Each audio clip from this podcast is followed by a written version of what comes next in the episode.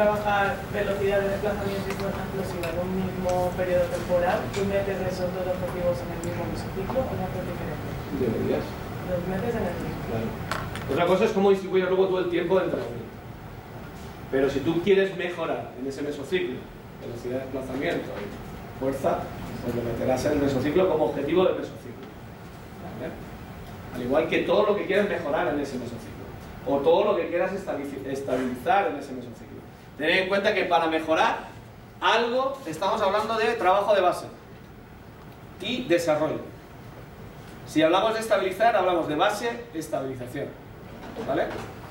Si hablamos de competir, estamos hablando de un meso competitivo. Es decir, los objetivos tienen que ir vinculados a la esencia que tiene ese mesociclo. No me puedo poner a competir aquí. Es que no tengo tiempo. Solo tengo cuatro semanas para empezar a competir en una pretemporada. Entonces, claro, si meto un gradual ya no me cabe, pero es que un gradual no te cabe. O sea, cuando no cabe una cosa, no cabe. Cuando las soluciones no se pueden dar mediante estructuras tan prolongadas en el tiempo, es porque no se hace de esa forma. O sea, en el tema 3 hablaremos de cuáles son los modelos y cómo los ajusto a los de fuera y a las actividades. Entonces, esto es un planteamiento eh, idóneo en, el mejor de o en la mejor de las situaciones. Yo voy a tener tiempo siempre para desarrollar esto, esto, esto y esto. Ahora, si no lo tengo, por ejemplo, en el deporte profesional, los mesociclos graduales no existen. Yo puedo dedicar cuatro semanas a elevar el potencial condicional y, de, y de habilidades de un sujeto cuando tengo la primera competición a cuatro semanas. Se supone que cuando estoy trabajando con profesionales hay cuestiones que se obvian. En el ámbito de la salud, pues ese mesociclo gradual incluso puede llegar a ser más amplio. ¿Por qué? Pues porque no tengo ninguna exigencia temporal o porque el sujeto empieza entrenando una sesión semanal y pasa a dos sesiones, con lo cual me tengo que extender más en el tiempo para conseguir llegar a alcanzar lo básico, que es familiarizarme con, que empiece a, a manejar bien el material, que empiece a conocer la metodología que yo estoy utilizando.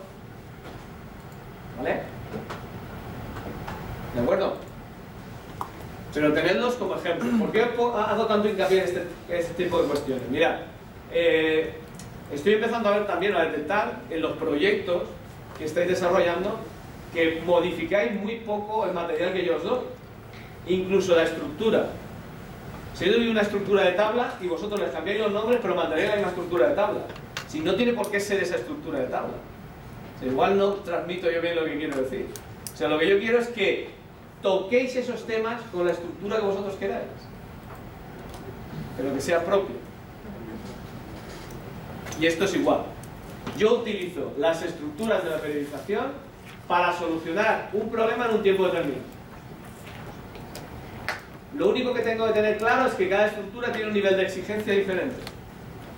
Y que por eso se llaman de esa manera y no de otra. Y que guardan unos parámetros temporales determinados. Porque no puedo tener mesociclos, como hemos dicho, de un microciclo nada más, porque eso es un microciclo. Ese tipo de cuestiones que son muy básicas. ¿eh? Ni puede haber un microciclo con una sesión, porque eso es una sesión y no es un microciclo. Quitado eso, lo demás es una cuestión muy de sentido común. Y utilizando pues, una manera muy consecutiva de ligar sesión, micro, meso. ¿Vale? Si nos venimos aquí, tenéis otra distribución, igual, con ejemplos, ¿vale?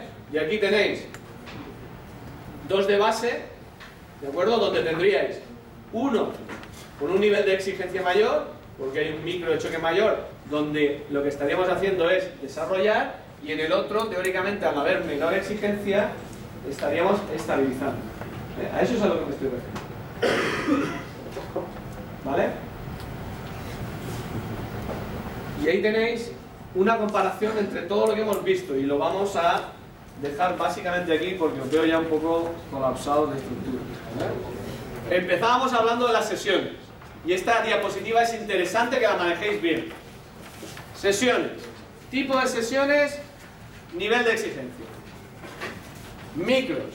Tipo de micro, nivel de exigencia. Meso, tipo de meso, nivel de exigencia. Y eso va relacionado.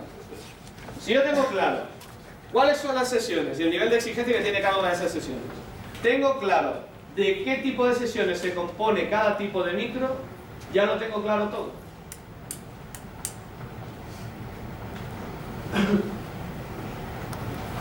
Ya hablaremos cuando hablemos de las cualidades qué nivel de exigencia es mayor o menor cuando trabajo, por ejemplo, fuerza, o cuando trabajo resistencia, o cuando trabaje lo que trabajo.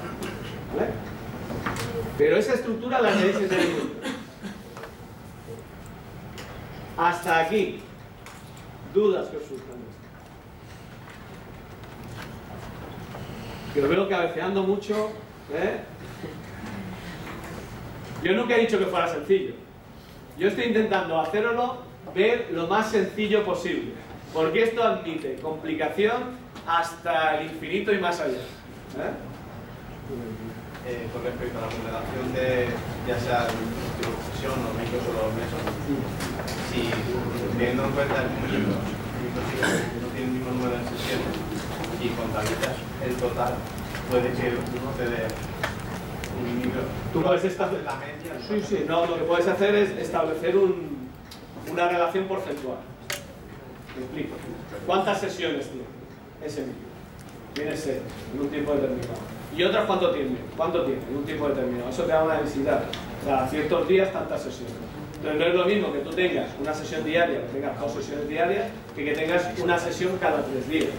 Entonces, evidentemente, un micro de impacto con una sesión cada tres días, que puede haberlo, tendrá un nivel de exigencia menor que un micro de impacto que tenga dos sesiones diarias con una sesión diaria. Eso es así. Hay que establecer relaciones ponderadas.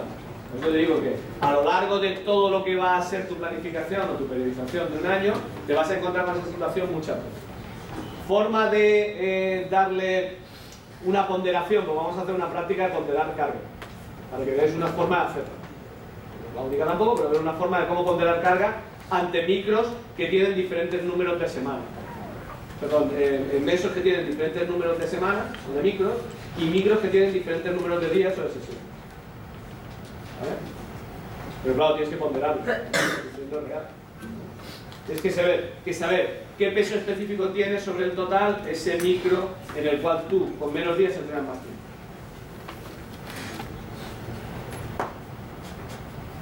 Más dudas. Estoy empezando a repasar las cosas porque el día de hoy ya llevamos un contenido importante. Bueno, mirad, yo recomiendo que vayáis revisando diariamente lo que vamos diciendo. Es interesante. Va, atendedme que estamos aquí. Quedan cinco minutos. Es interesante que todas las dudas que tengáis las vayáis apuntando y no para solucionar todas las dudas que tiene que solicitar una tutoría. Yo sé que muchas veces es complejo cuadrar vuestro horario con el mío o estáis trabajando, tal. Yo el correo electrónico lo contesto diariamente más de una vez. Con lo cual, cualquier duda que tengáis sobre cualquier aspecto, eh, si no lo queréis tratar aquí, que aquí también lo podemos tratar, cuando hagáis las clases me mandáis un correo y lo vemos rápidamente. Si es una duda generalizada, pues yo la comento en clase antes de empezar. Y así da tiempo a la gente que se, se vaya sentando, ¿eh? se vaya organizando. ¿De acuerdo? Pero no os quedéis con dudas porque si no es un problema.